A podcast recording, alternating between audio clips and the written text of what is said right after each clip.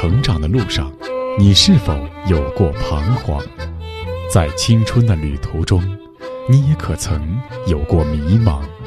面对亲子教育，你是否还有担心和疑虑？一起关注成长你我他，让生命与智慧一同成长。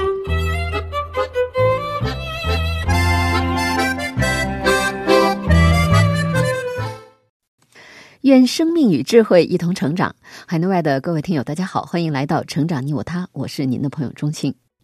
听众朋友，古希腊有一出著名的悲剧，名叫《俄狄浦斯王》。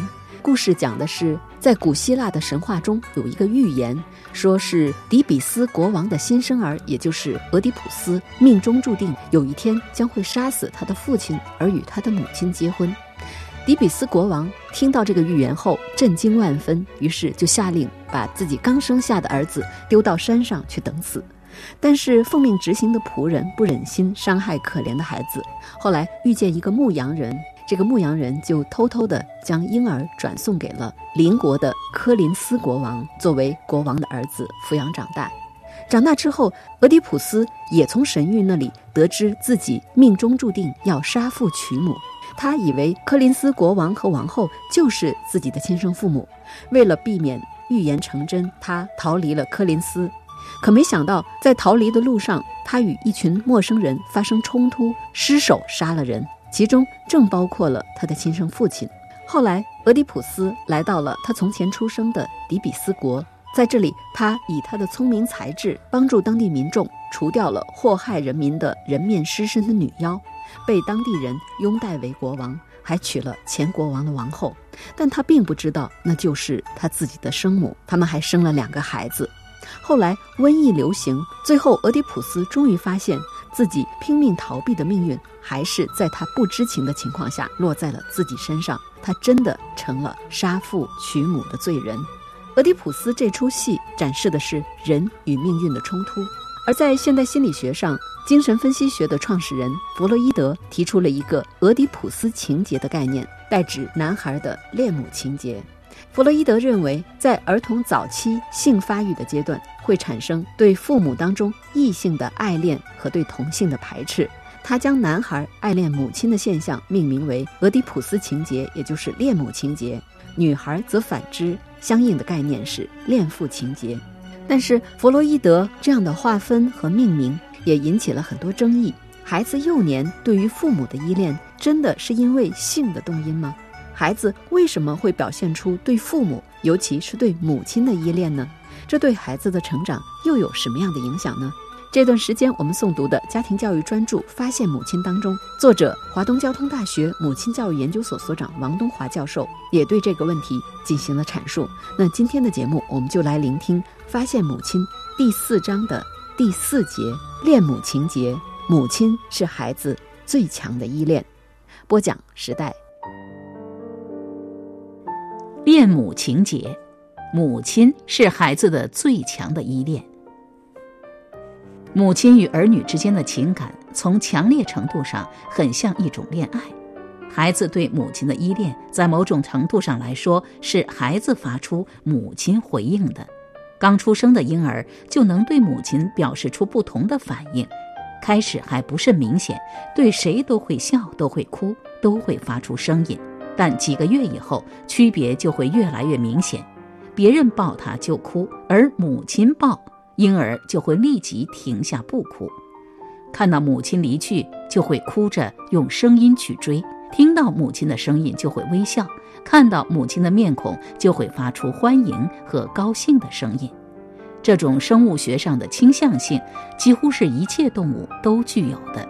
母亲对幼崽产生的影响，是动物最先发生的印刻效应。对什么样的东西，对什么样的母亲发生印刻效应，对动物幼崽的成长来说极为重要，影响也极为深刻。而人作为有思维的早产三年的生物，这一方面的动机不是更弱，而是更强。一切生命的诞生都会带着维持自己生命的本能。对于没有力量维持自己生命的婴儿来讲，要从被掠夺、被遗忘的危险中保护自己的最好方法，就是同他的护佑者产生这种印刻效应，并进而形成相互间的依恋关系。英国著名动物学家德斯蒙德·莫里斯曾对这种母亲印刻现象进行了长期研究，发现这种印刻对动物长大以后生活的影响之大之深，简直难以让人相信。例如，禽类的幼崽长大后便独立了，不再跟随自己的母亲。但是早期印刻的影响并未消失，那就是印刻不仅让他们能够辨认自己的母亲，而且也让他们知道自己属于什么物种。这样，他们成年以后才知道在同类中，而不是在异类中去选择配偶。如果某类幼禽是由异类的养父母抚育长大的，那么它们成熟后便会试图去和养父母的同类，而不是和自己的同类交欢。出现这样的情况，便是错刻，也就是让动物形成了错误的印刻。在人与动物同处的地方，这样的现象非常普遍。自幼便和同类隔绝而完全由人养大的动物，长大后不仅不会咬饲养它的主人的手，还会试图去和它的手交欢。比如一些养狗的人就会遇到这类情况。形成了错误印刻的动物世界是一个奇异的，甚至是害人的世界。这些动物尽管有着和同类一样的行为方式，但却将这些行为应用于养育它们的物种身上去，从而出现和造成了心理上的混血现象，而成为心理上的混血儿。例如，有一些动物在未进动物园之前是由主人在家精心饲养长大的。这样，当他们回到动物园里的同类中的时候，他们其实不过是人工驯养的隔离种群。因此，在他们的眼中，同类动物反而变成了陌生的、吓人的异类，而难以相处。他们曾将一只野生的公猛和一只人工驯养的母猛关在一起，企图让它们配种，但它一进笼子就遭到母猛的攻击。后来虽然没有争斗，但敌对气氛一直没有消除，直到公猛患胃溃疡死去。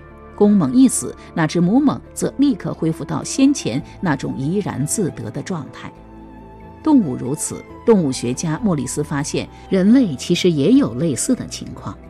婴孩在出生的头几个月，与他的同类，尤其是他的母亲，发生了广泛而持久的联系，这等于经历了一个社会化敏感阶段。与动物印刻的情况一样，这种联系的目的不完全在于从母亲那里获得物质报偿，如吃喝、洗涤等。婴孩当然不能像小鸡、小鸭那样紧跟在母亲身旁，但他却可以通过微笑和母亲加强联系。婴孩的微笑能够吸引母亲，让他和孩子在一起玩，这样就彼此使对方形成了印刻，在他们之间产生了一种牢固的依恋。莫里斯认为，这种依恋对孩子以后的生活十分重要。那些吃得好、穿得好，但没有早期应可得到爱的婴孩，一生都会遭受焦虑之苦。孤儿或住在慈善机关里的孩子，得不到多少爱抚，甚至和人的接触也极其有限，因此他们成年后常常非常焦虑。只有早期建立了这种牢固的依恋，成年后才有和他们建立良好人际关系的可能。据现在的研究显示，母子依恋一般取决于生命的头几年。如果最初几年照看孩子的不是母亲，而是其他人，那么孩子则将依恋照看他的人。这种恋母情结是根深蒂固的。我统计了一下，最能代表中国亲情的古代二十四孝，其中对母亲尽孝的近半数为十一人，对双亲尽孝的六人，其他类三人，对父亲尽孝的仅四人。而且这四人或者不能证明他们对父亲的感情，或者即使能证明，也因为有其他原因，如孝感动天的夏朝的国君舜，舜的父亲。和后母及异母弟弟象三人都欲置舜于死地而后快。一次，舜的父亲让他上到房顶后，竟然在底下纵起火来。舜用两把斗笠跳到地上，才幸免于难。另一次，舜的父亲又令他打井，井打深后，竟然与儿子象一起落井下石，用土把井填实，想将舜活埋。幸亏舜预防在先，在井旁打了个支洞，同灵井相通，才逃脱出来。这样的父亲，舜肯定不会有什么好感。所以司马迁仅说：“舜顺势不失子道，欲杀不可得，急求常在侧。”也就是说，舜仅仅不失为子之道，父亲要杀他时却杀不到，要找他做事时又及时的在身边。也就是说，舜仅尽到为子的伦理本分。比较少见的是董永的卖身葬父。据《搜神记》记载，董永很小的时候就死了母亲，是与父亲一起长大的，与父亲建立了感通与情结，即类似于孤儿寡母。父亲老了，董永夏天干活不放心父亲一人在家，就用路车推着父亲到田头，以便和自己形影不离。这种恋父并不多见，而比较多见的还是恋母情节，寻母现象便是其中之一。在二十四孝中有一则弃官寻母的故事。宋代的朱寿昌七岁的时候，他的生母刘氏被父亲的正房太太赶出家门，可就是这共同生活的七年，让他对母亲产生了难以割舍的感情。到朱寿昌快六十岁时，终于他做出了决定，弃官寻母。临行前，他对满堂子孙说：“找不到母亲，我就不回来。”后来，在陕西同州，朱寿昌终于找到了还活着的老母亲。这时，母亲已经七十多岁，母子分离已有五十年了。极有意思的是，与孩子的寻母现象相对应，母亲的寻子现象在现实生活中也极常见。之所以岁月洗刷不了这份情愫，就在于在孩子儿时，双方产生了很深的感通与情结。朱寿昌最终寻到了母亲，弥补了人生的大憾。假如母亲已逝，孝子又当如何呢？除了结庐目测、早晚跪拜外，中国历史上还有一种借母现象，也就是借一位孤寡老妇来家中当母亲奉养。这种现象尽管少见，但历史上却时有记载。如明代陆荣所著的《书园杂记》中，便有一则故事，说五代时期，广陵地区有五个强盗结为兄弟，在江淮之间杀人越货，无恶不作。可尽管如此，他们的天良尚未泯灭，还有一丝人性，都以不及奉养母亲为憾。最终找到一位贫苦的老太太做他们的母亲，并且奉侍。谨孝，凡有所举动都为母命侍从。在这位借来的母亲的开导下，他们逐渐转化，最后全部弃恶从善，弃道从良。乡亲们大感惊异。武道死后屡有灵异，于是乡人立庙奉祀。中华民族纪念先祖的一种方式，就是为祖先建立宗庙或者家庙，定期进行祭祀。一般受到子孙奉祀的，都是生前积德行善、受人尊敬之人。这位被几个强盗借来当做母亲的老太太，能够让这五个强盗弃恶从善，从强盗变成良民，说明这些强盗因为渴望对母亲的依恋，对这位老太太产生了真正的母子感情，而这样的感情又使得老太太对这些强盗产生巨大的影响。可见，一种善意的感情能彼此激发出另一种善良，进而产生不是亲人胜似亲人的依恋之情。由此可见，这种亲子间的依恋并不是必须有血缘关系的。好，我们继续来听。恋母情节是不仅仅只限于亲母的，这种情节是一种依恋的情节。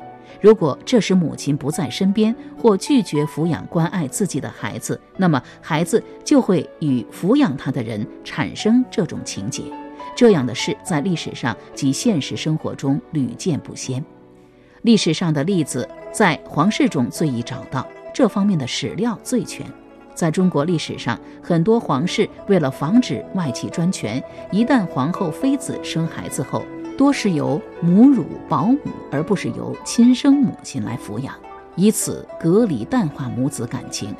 这样做为防止外戚势力膨胀的确较好，但是皇子长大后却是母乳保姆如亲母，很多乳母保姆及其后代大受其益。《红楼梦》的作者曹雪芹便是这种受益者。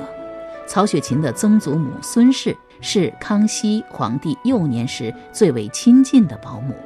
康熙长大后与生母感情淡薄，相反对保姆孙氏的感情深厚。康熙登上皇位后，很快就提拔孙氏的丈夫，也就是曹雪芹的曾祖父曹玺为江南织造。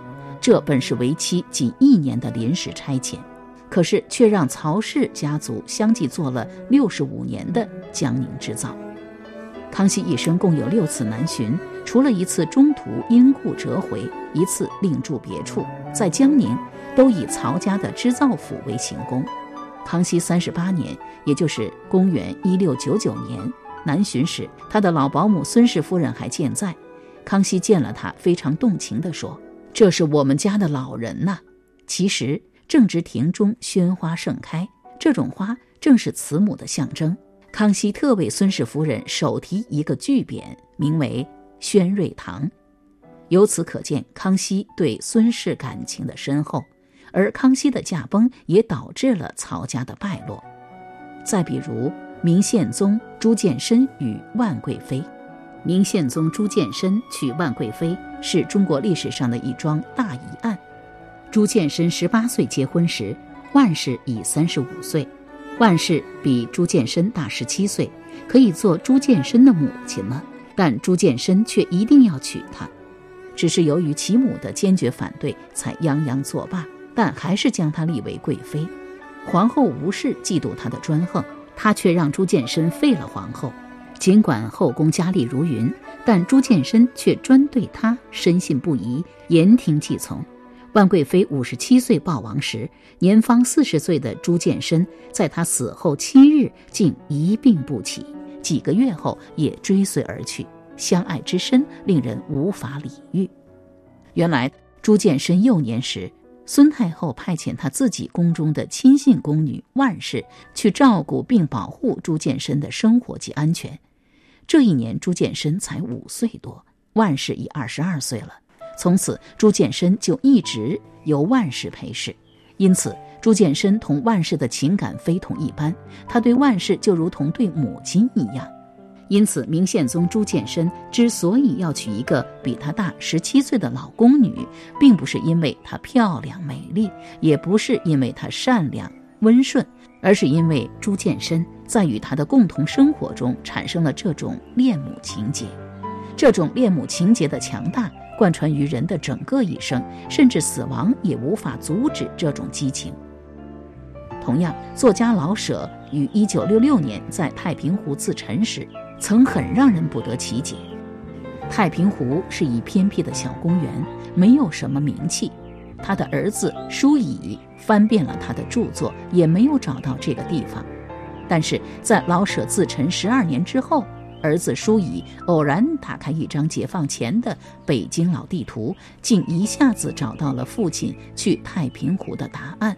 原来太平湖正好位于北京旧城墙外的西北角，和城内的西直门大街西北角的观音庵胡同很近很近，两者几乎是隔着一道城墙、一条护城河而遥遥相对。从地图上看，两者简直就是近在咫尺。书乙说：“观音庵是我祖母晚年的驻地，她在这里住了近十年，房子是父亲为她买的。”共有十间大北房，他老人家是一九四二年夏天在这里去世的。